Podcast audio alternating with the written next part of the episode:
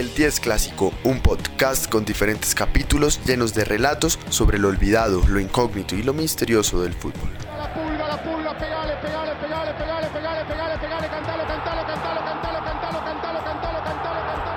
Un podcast hecho de futboleros para futboleros. En el capítulo de hoy, El 10 Clásico.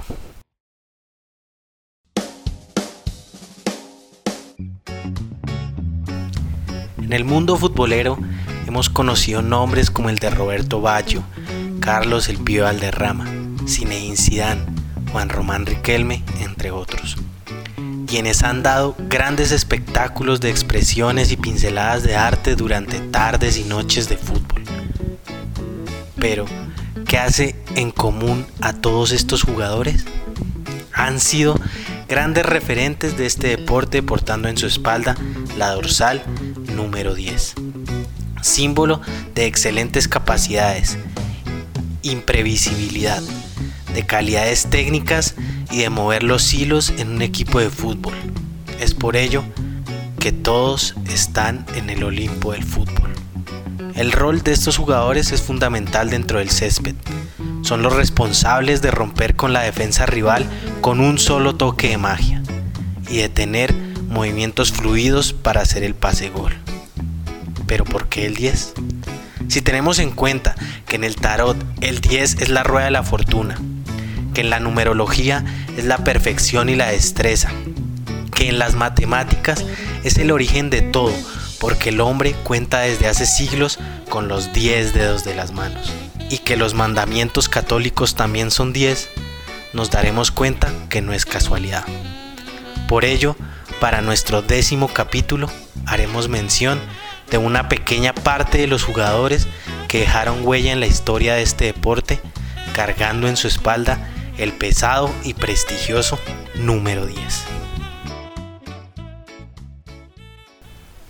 Edson Arantes do Nascimento Pelé. Avançando Tostão.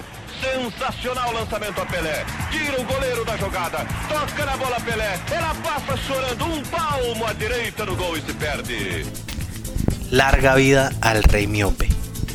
Cuando se habla de los mejores jugadores de fútbol de todos los tiempos, el Rey Pelé nunca lo podrás ver por debajo de la cuarta posición, sea el ranking que sea. Este brasileño nació en el estado de Minas Gerais el 23 de octubre de 1940. Pasó casi toda su vida ligado al Club Santos de su país natal, donde el regate y su capacidad para nunca soltar la pelota lo hicieron todo un ícono. Inició como la mayoría inicia en el deporte rey, jugando en los terrenos baldíos de las favelas y alternando la diversión con el trabajo, en su caso, lustrando zapatos. A sus 13 años, el entrenador Valdemar Brito, jugador de la selección carioca, lo lleva al Club Barú, siendo este mismo entrenador quien lo pidiera para las filas del Santos de Sao Paulo cuando solo tenía 15 años. Pelé estaba destinado al éxito y la edad no fue un impedimento. Con solo 17 años fue llevado al Mundial de Fútbol de 1958, donde llegaron a la final y le ganaron el trofeo a la local Suecia, con dos sorprendentes goles del juvenil Pelé. Este solo sería su primer mundial. En Chile 62, las lesiones lo mantuvieron alternando entre el banquillo y el campo, pero aún así, Brasil salió campeón gracias a un magnífico Garrincha. En Inglaterra 66, una decepcionante Brasil no pasó la fase de grupos. En México 70 sería la explosión de O Rey Pelé, como lo nombró la prensa francesa en esa década, ganando la Copa del Mundo. Pelé, quien había sido diagnosticado con miopía por los médicos del Santos a su llegada en 1957, nunca permitió que la falta de visión lo afectara para hacer las gambetas y jugadas para la historia a las que acostumbró al mundo del fútbol. En 1969 llegó a su gol 1000 y tras haber ganado todo lo que era ganable a nivel de clubes en Sudamérica y con su selección, el rey anunciaba su retiro de Santos en 1974 para irse a jugar al New York Cosmos de los Estados Unidos. donde finalmente juega su último partido como profesional el 1 de octubre de 1977, con más de 1.200 goles encima y con el mundo del fútbol rendido a sus pies. Ferenc Puskas.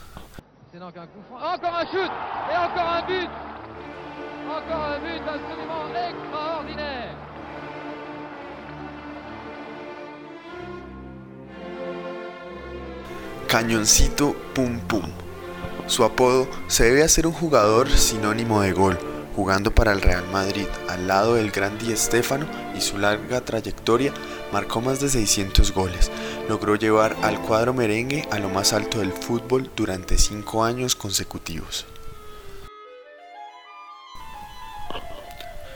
Nació en Budapest un 2 de abril de 1927 Comenzó a escribir su historia en el mundo del fútbol en 1943 con el Budapest Honvéd.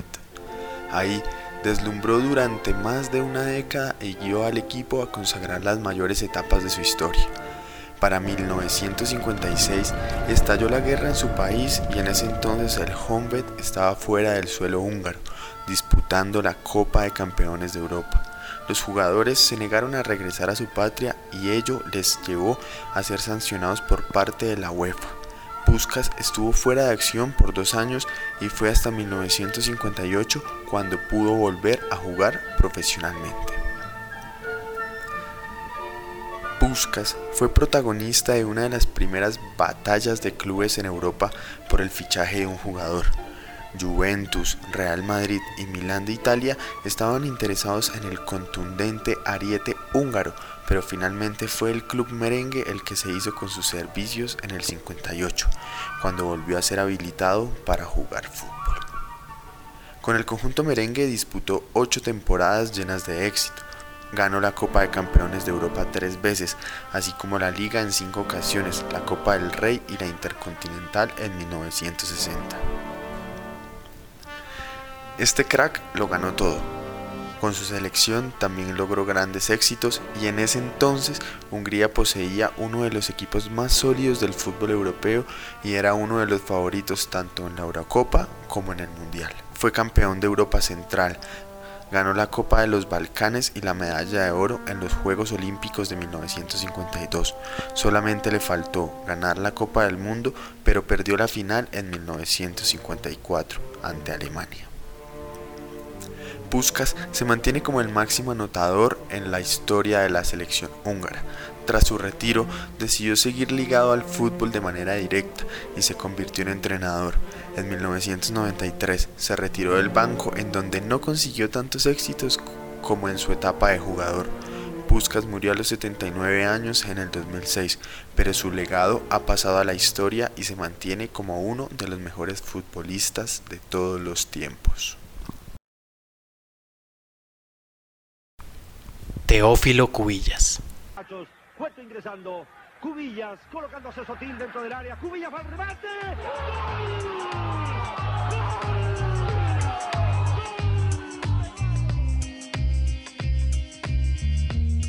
El nene de la generación dorada.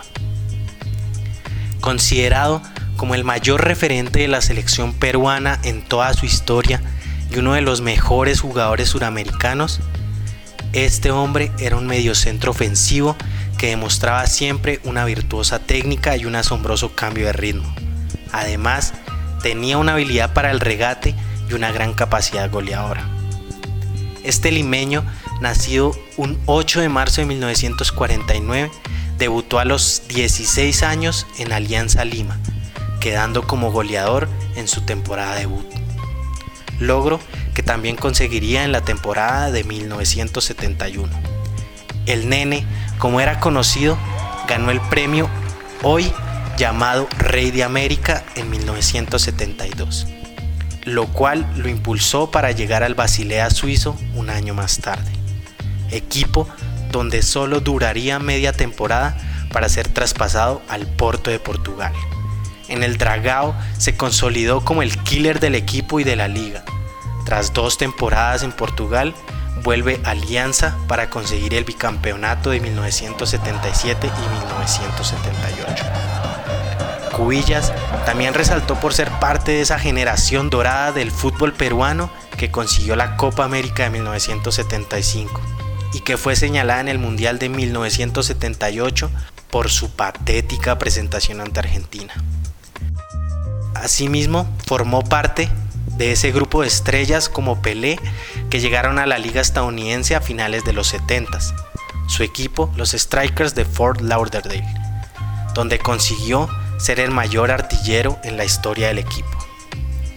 El nene se retiró del fútbol en 1986, volviendo dos años más tarde a la Alianza Lima con 38 años, para cargar en sus hombros la reconstrucción de un club que tras una catástrofe aérea perdía a la mayoría de su equipo y cuerpo técnico, siendo el gran artífice de que un equipo con jugadores legendarios pero veteranos y jóvenes prestados de algunos equipos resurgieran y llegaran a la final de la liga local pese a todo pronóstico. Diego Maradona. Dos, pisa la pelota Maradona, arranca por la derecha el genio del fútbol mundial y es el tercero a tocar para Borruchaga siempre Maradona, genio, genio, genio, ta, ta, ta, ta, ta, ta, ta. El pibe de oro. Es considerado por muchos futboleros como uno de los mejores jugadores de todos los tiempos. La magia de su camiseta 10 perdura en la memoria de los argentinos y también de los napolitanos. Es una mezcla de veneración y agradecimiento eterno por la alegría brindada por el crack. En su galería de jugadas antológicas está el polémico gol La mano de Dios, además del gol más espectacular del siglo. Los excesos y las controversias de su vida privada muestran el lado más humano de una figura que desde hace tiempo se hizo legendaria. Diego Armando Maradona nació en Buenos Aires, Argentina, el 30 de octubre de 1960. Es considerado junto a Pelé y otros más el mejor jugador de la historia del fútbol. Desde muy pequeño su vida estuvo unida a un balón. Con nueve años entró en el equipo que dirigía su padre, lo que creó muchos recelos al ser bastante pequeño que el resto de sus compañeros. Nunca fue buen estudiante, prefería pasar horas haciendo malabares con el balón. Tal vez esta afición se convirtió en una forma de vivir, le hizo fichar por Argentinos Juniors, debutando con 15 años en primera división en 1976. En 1981, ya más consolidado como un gran jugador, firmó por Boca Juniors. Ese mismo año consiguió su primer campeonato liguero. La máxima aspiración de los futbolistas suramericanos era dar ese salto al viejo continente y recalar en un club potente. Muchos fueron los equipos que se fijaron en las diabluras de Maradona sobre el césped, pero fue el Barcelona de España el que se hizo con él. En el equipo Blaugrana solo estuvo dos años, donde ganó la Copa de la Liga, una Supercopa de España y la Copa del Rey. Las lesiones y una hepatitis le hicieron cambiar de club, siendo fichado por el Nápoles en 1984. Con su nuevo equipo siguió ganando trofeos, incluyendo dos campeonatos ligueros, la Copa de la UEFA y la Supercopa de Italia. Después del equipo italiano volvió a España para jugar una temporada con el Sevilla, club con el que terminó su andadura europea. Volvió a Argentina jugando con Newell's Old Boys y Boca Juniors, equipo con el que se retiró en 1997. Con Argentina jugó cuatro mundiales conquistando el subcampeonato de Italia 90 y el campeonato de México 86. En 2008 volvió a la selección argentina, esta vez como entrenador.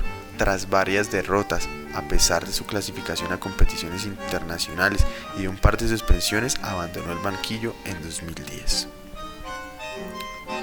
El mundo de las drogas ha jugado un papel fundamental en la vida del astro argentino, siendo una de las culpables de su inestabilidad en el fútbol y de su pronta retirada. En 1991, mientras militaba en el Nápoles, dio su primer positivo en cocaína, por el que fue sancionado durante tres meses. Lejos de escarmentar, volvió a dar positivo en otro control, por el que estuvo sancionado 15 meses. Sus problemas con las drogas precipitaron su adiós del fútbol, además de haber pasado por el calabozo en numerosas ocasiones. Lothar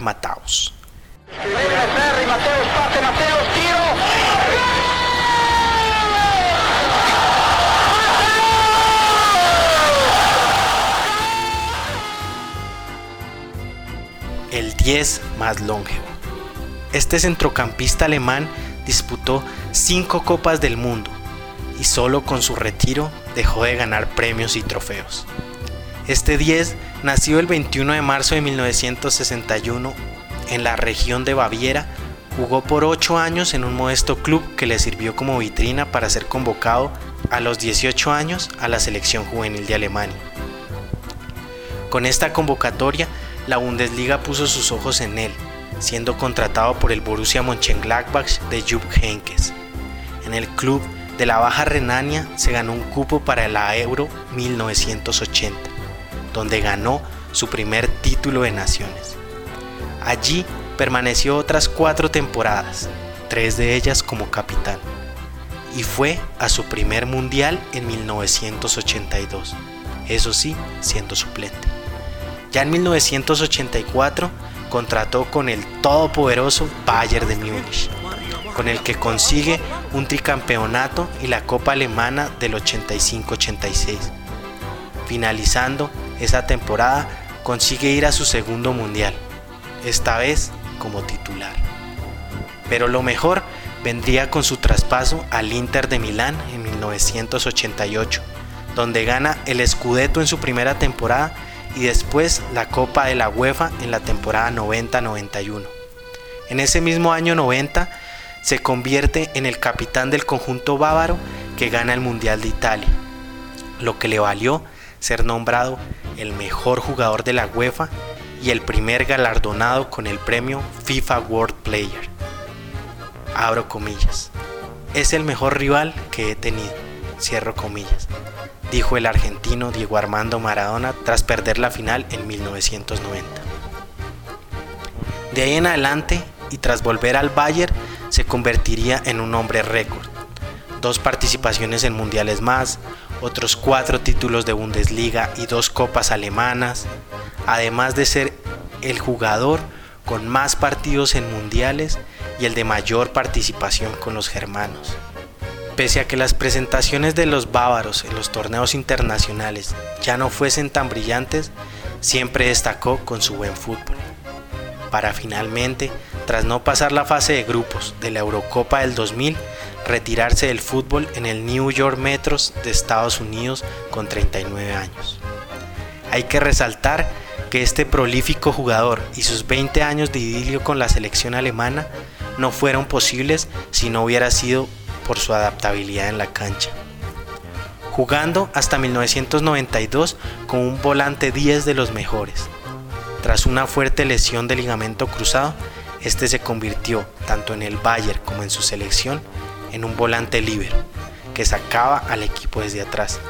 Por eso no es raro encontrarnos con que también utilizó la camiseta número 8. Esta historia continuará.